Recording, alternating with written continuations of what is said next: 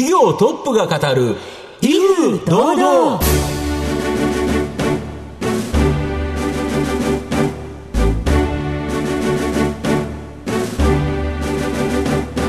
毎度相場の福の神こと藤本信之です。アシスタントの飯村美希です。この番組は巷で話題の気になる企業トップをお招きして番組の指揮者的役割である藤本信之さんが独特のタクトさばきでゲストの人となりを楽しく奏でて紹介していく企業情報番組です。今週もどうぞよろしくお願いいたします。今回も素敵なゲストをお招きしてお送りいたします。どうぞ最後までお楽しみください。この番組は企業の情報システムのお困りごとをアウトソーシングで解決する IT サービスのトップランナーパシフィックネットの提供でお送りしますトップが語る威風堂々それでは本日のゲストをご紹介します証券コード7330東証グロース上場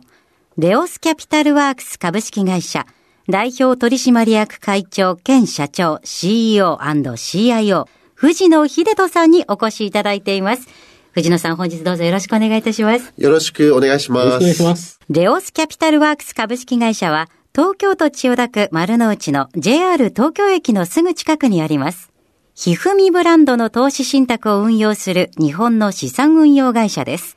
今月16日にオフィスがレオスパークとしてリニューアルオープンされました。それでは、藤野さんの方からも簡単に御社のことを教えてください。私が20年前にあの創業した会社で資産運用会社です。はい、で、あの、主要なブランドはひふみという投資信託で、まあ、日本でも最大規模の投資信託で、あの、運用総額で、まあ、1兆円以上の運用残高で、規模も大きな会社に、えー、なります。運用成績も10年間あの、以上の、まあ、期間の中で、まあ、何度もファンド対象をいただいている、えー、ファンドでもあります。ありがとうございます。後ほどまた事業内容についてはじっくりと伺っていきたいと思いますが、まずは藤野さんの自己紹介を兼ねまして、しばし質問にお付き合いいただければと思いますので、どうぞよろしくお願いいたします。はい。では、藤野さん、生年月日を教えてください。1966年の8月29日、57歳に、えー、なります。はい。大学受験などはいかがだったでしょうか？そうですね。大学受験はいろいろあって失敗してですね、はい、あの、しばらくはもう悶々と、えー、していました。たまたま学校に行った時に、日中学生会議っていうのがあったんですよ。はい、そこにアプライしたらですね、まあ入ることができて、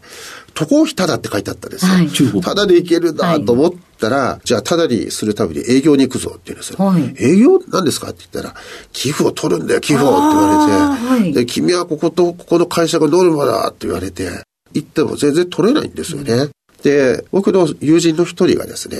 すごい契約取ったんですよ。はい。その時すごい分かったんですよ。はい、まあ勉強大事だと、成績大事だ、偏差値大事だと思ってたんだけど、うん、いろんなところに行って面白いと思って、はい、お金引っ張ってくる力こそが、これこそがなんか本当の実力なんだっていうのに、すごい気がついたんですよね。その後は、社会人のスタートはどちらを選ばれたのでしょうで、もともと、私のおじいさんが、あの、裁判官やっていたってことがあったので、はい、私の一族の期待は、弁護士とか、検察官とか裁判官だってほしいとかあったんですよ。だから法学部に行ったわけです。はい、でも結果的に司法試験、まあ、間に合わなかったので落ちちゃった。はい、どうしようかなと思ったらですね、2年間ぐらいどこか会社に入って、そこでお金貯めて、で、3年目ぐらいから、こう、司法試験の勉強しようと思って、で、稼げそうなところと。いうとこで、投資なんか全く興味がないのに、あの、今の野村セットマネジメント、で、あの、当時の野村投資コムって会社に入社したんです。はい、どっちかっていうと、短期的に金儲けするためだったんですね。はい、ところが、そこに行って、たまたま配属されたのがですね、中堅中小企業に投資する部署だった。ですよ。で、特にバブルのピープだったので、凄みのある方が多くて、はい、ところが2年間ぐらい、毎日1時間とか2時間ぐらい、そういうあの人たちとお話しするようなことがあったら、最初は嫌で嫌でしょうがなかった、その強烈なこう個性の人たちと会ってるとですね、だんだんハマってきたんですよね。うん、これが世界だと思いになったんですよね。はい、例えば、あの水道の線を作ってる会社とか、はいあって、水道の線のことって、まあ、毎日使ってるけど、無意識で使ってて、これは何だろうとか、どのブランドなんだろうと思わないじゃないですか。でも水道の線を作ってる会社は、ちゃんと社会的意味や意義を見出し、いいものを作り、競争して戦い、新製品を開発し、そして効率的な回しやすい、壊れない、錆びない水道の線を作ってるわけです。で、毎日毎日そういう人が出てくるわけですよ。そういうことをするうちに、なんか、あ、世の中の一つ一つに誰かがものを作ってて、はい、いろんな企みがあって、はい、で、売れるかどうかってやって、だから今ここに見えている、皆さんが見えている全てのものは、誰かが何かの企みを持って作って、で、期待を持って、あの、それで皆さんがそこで購入して何らかの何かそこにあって並んでいて、そこの裏には人間がいるんですよね。すごいことじゃありません？そういう人たちの話を通じて僕は、投資というよりは、人とか会社とかの世界にのめり込んでいったんですよ。それで、どちらかというと投資家になるというよりは、だんだんそういう変わった人たち、最初は変わってた人たちが、だんだんヒーローとかヒロインになっていって、それで、いつかああいうふうになりたいと思うようになったんです。なるほど。それの思いもあり、えー、36歳でご起業されて、このレオスキャピタルワークスを創業されそうなんです。はい。えー、この会社にたどり着いてまいりましたけど、いかにどういう思いがあってっていうのは本当人それぞれ様々だなというのを感じました。うん、藤野さんの人となり、どのように伝わりましたでしょうか？後半では藤野さんが率います、レオスキャピタルワークス株式会社についてじっくりと伺っていきます。企業トップが語る威風堂々では後半です。藤本さんのタクトがどう冴え渡るのか、ゲストの藤野さんとの共演をお楽しみください。まあ、御社は、このひふみブランドの投資信託を運用されていると思うんですが、どれぐらいのファンドがあって、どれぐらいの規模、まあ、先ほど1兆円超えるっていう話もあったんですけど、はい、あるんでしょうか？基本的には3つのファンドでして、はいはい、1つは日本株のファンド、はい。えー、ひふみプラスという商品で、うん、もう一つは世界株の投資信託、ひふみワールド、ひふみワールドプラスという会社、うん、それからあとバランス型ですね、債券も得たバランス型のファンドの丸ごとひふみというこう3つの商品があります。で私たちの特色は、あの、実際に僕ら自身が直接に販売している直販というものと、あと銀行や証券会社を通じて、えー、販売している、間接販売とパートナー販売というような2つのものがあります。今、大体ですね、あの、僕らの、あの、パートナーさんっていうのは、はい。はい、あの、まあ、非常に多くな、全国、北海道から沖縄までいらっしゃって、あの、まあ、大体皆さんがどこかで投資をしようと思ったら、うん、ネット証券だとほぼ主要なところはすべて、地銀さんもほとんどの地銀さん、それから大手の証券会社や銀行でも取り扱っていると、また僕らと直接口座を開くことができるというところがありますので、あの、非常に、あの、アクセスしやすい商品だと思います。なるほど。そうすると、まあ、普通誰か証券会社に口座持ってたり、銀行に口座持ってたり、はい、全く投資してない人だったら、それでも大体地銀とか、はい、銀行には何かあるでしょうと。そうです、ね、いうことでいうと、そこ経由で買えるから、そうです、ね、ということですか？そうです。やはり、あの、私が目指していたのは、うん。金融の商品の売り方っておかしいというふうに思っていてですね、本当は投資信託って小口で、誰でも買えるっていうところが、あの、重要なのに、高級な車とか、まあ、スポーツカーを売るような感覚で家とかですね、あの、高級品を売るような風になってたけれども、本当はポッキーみたいな、この気軽で、で、誰でも買えて、で、どこでも買えて、そして一定のパフォーマンスが期待できるというような、風にあるべきでないかってことをずっと思っていたん。ですよ。だから、ポッキーのような投資信託を作りたいというような思いで、で、あの、ひふみという分かりやすい、あの、名前でも、何の投資信託だか分かんない。ですよね、でも、ポッキーって言ったって何のことだか分かんないんですよ、本当はね。でもそれは多くの人が体験価値を高めることによって、チョコレートのついた棒状のクッキーを、あの、ポッキーあの、ポッキーというふうに言ってるわけです。うん、なので、あの、多くの投資信託は、野村、日本株、中古型株ファンドとか、米国株ファンドとかいうような、実は素材の名前を言ってるわけですよね。こう、チョコレートのかかった棒状のクッキーっていうような商品にしていると。でも、そうではなくて、本当にこの自分のものだ、自分の思い入れのあるものだというふうに思ってもらうためにはブランド化しなきゃいけないと。で、ブランド化するためには分かりやすい名前を作って、隅々にまでお届けするような仕組みを作らなければいけないと。いうのが、私がこのひふみというものを作った大きな理由になりますでやはり今、国策として、まあ、資産運用立国なんていうことを言われて、あの日本の金融資産って圧倒的に預貯金、ね、銀行にとか郵便局にあると。はいいうことなんですけど、海外だと全然違いますよね。特にアメリカ違いますよね。そうですね。やはり個別銘柄であったり、投資信託であったり、そういうような金融商品になってる。これ、だいぶ変わってきますよね。変わりますね。まず国が本気になったということが大きいのと、国が本気になっている背景というのは、国もインフレを予想しているということがあると思います。うんうん、なるほど。で、実際にこの1年半ぐらいインフレが進んでいると思いますが、うん、おそらく国自身は、うん、まあこれから10年間日本も、うん、あの、他の国のようにインフレが免れないというふうに、あの、かなり確信していて。まあ徐々になんかそういう形に、インフレって確かに物の価格が上がると、消費者としては辛いけど、逆に給料さえ上がればいいんですよね。そうなんです。あの、インフレが必ずしも悪ではなくて、むしろデフレの方が日本人の挑戦心をなくしたり、節約をすればいいと。かやらないもの勝ちですよね。そうなんです。デフレの世界って。でインフレは先にやったもの勝ちですよね。そうなんです。だからそれって全然違いますよね。だから先にやったものが勝ちっていうのは、先に投資をする、先に消費をする人が勝つということですから、だから日本としても、その10年後経った時に、あの、こう、新ニーサ制度をちゃんと作っておいて、はい、投資をした人は成功したでしょと、うん、国もちゃんと進めましたよね、というところ、言い訳を作ってるんですよね。だから、この僕らは乗らない手はなくて、で、実際にこう、国にそういう機会を与えてもらって、で、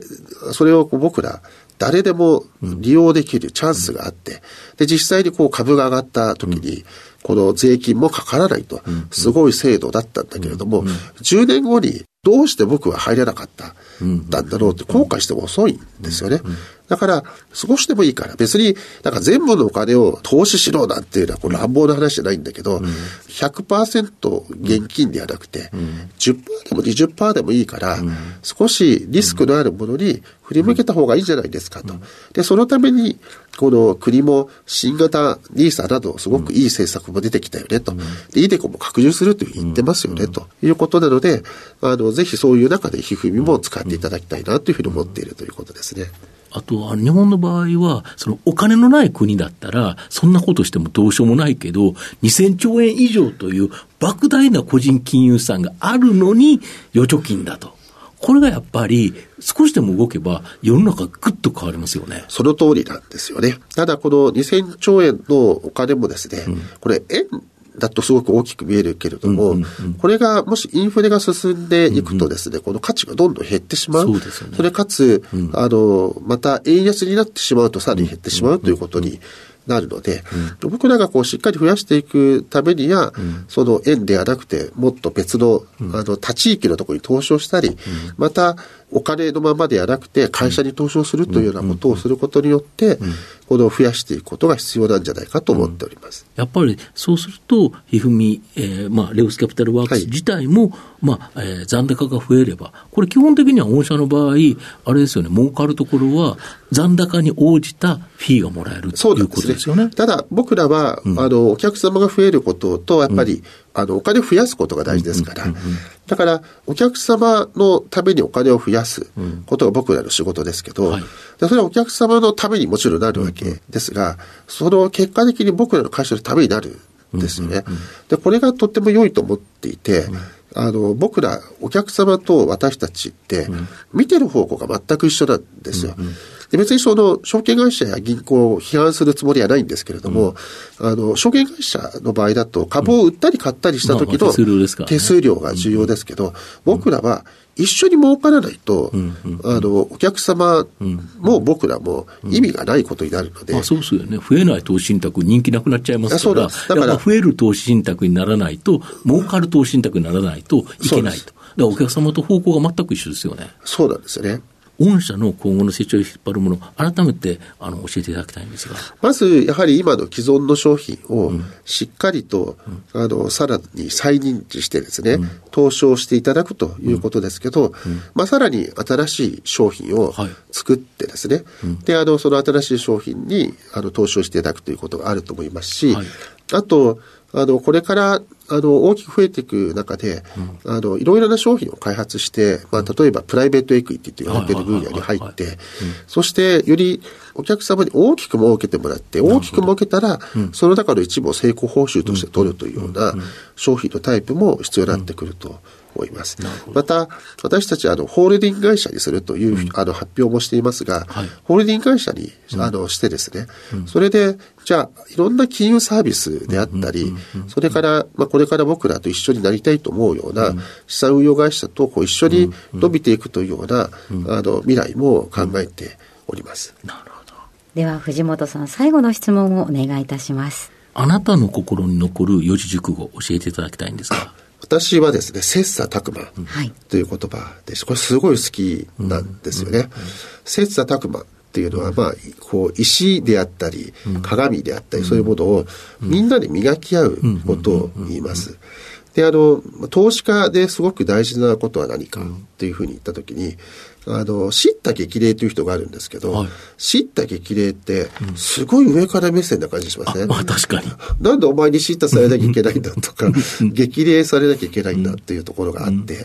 だから僕知った激励をするみたいな、ファンドだとか言って何様みたいな感じがあって、切磋琢磨っていうのは、お互いフェアな立場のところで、お互いがお互いを高めようと、磨こう、良くしようってことがあるので、まあいろんな意味で自分はこう切磋琢磨のこう人間でありたいなというふうに考えているし、会社も切磋琢磨するし、ファンドも切磋琢磨するし、また投資先とも切磋琢磨するし、あとお客様とも切磋琢磨するっていう関係でいたいなと思っております。はいありがとうございます。改めまして本日のゲストは、証券コード7330東証グロース上場、レオスキャピタルワークス株式会社代表取締役会長兼社長 CEO&CIO 藤野秀人さんでした。藤野さんありがとうございました。ありがとうございました。ありがとうございました。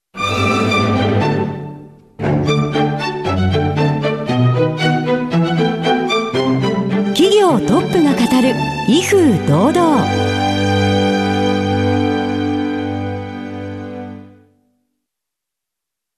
企業の情報システムのお困りごとをアウトソーシングで解決する IT サービスのトップランナー。東証スタンダード証券コード3021パシフィックネットはパソコンの導入、運用管理、クラウドサービスからデータ消去、適正処理までサブスクリプションで企業の IT 部門を強力にバックアップする信頼のパートナーです。取引実績1万5000社以上。東証スタンダード証券コード3021パシフィックネットにご注目ください。お送りしてきました企業トップが語る威風堂々そろそろお別れのお時間です。今日のゲストはレオスキャピタルワークス株式会社代表取締役会長兼社長 CEO&CIO 藤野秀人さんでした。そして藤野さんの選ばれました四字熟語は切磋琢磨でございました。それではここまでのお相手は藤本信之と飯村美希でお送りしました。次回のこの時間までほなさいなら。この番組は企業の情報システムのお困りごとをアウトソーシングで解決する IT サービスのトップランナーパシフィックネットの提供でお送りしました。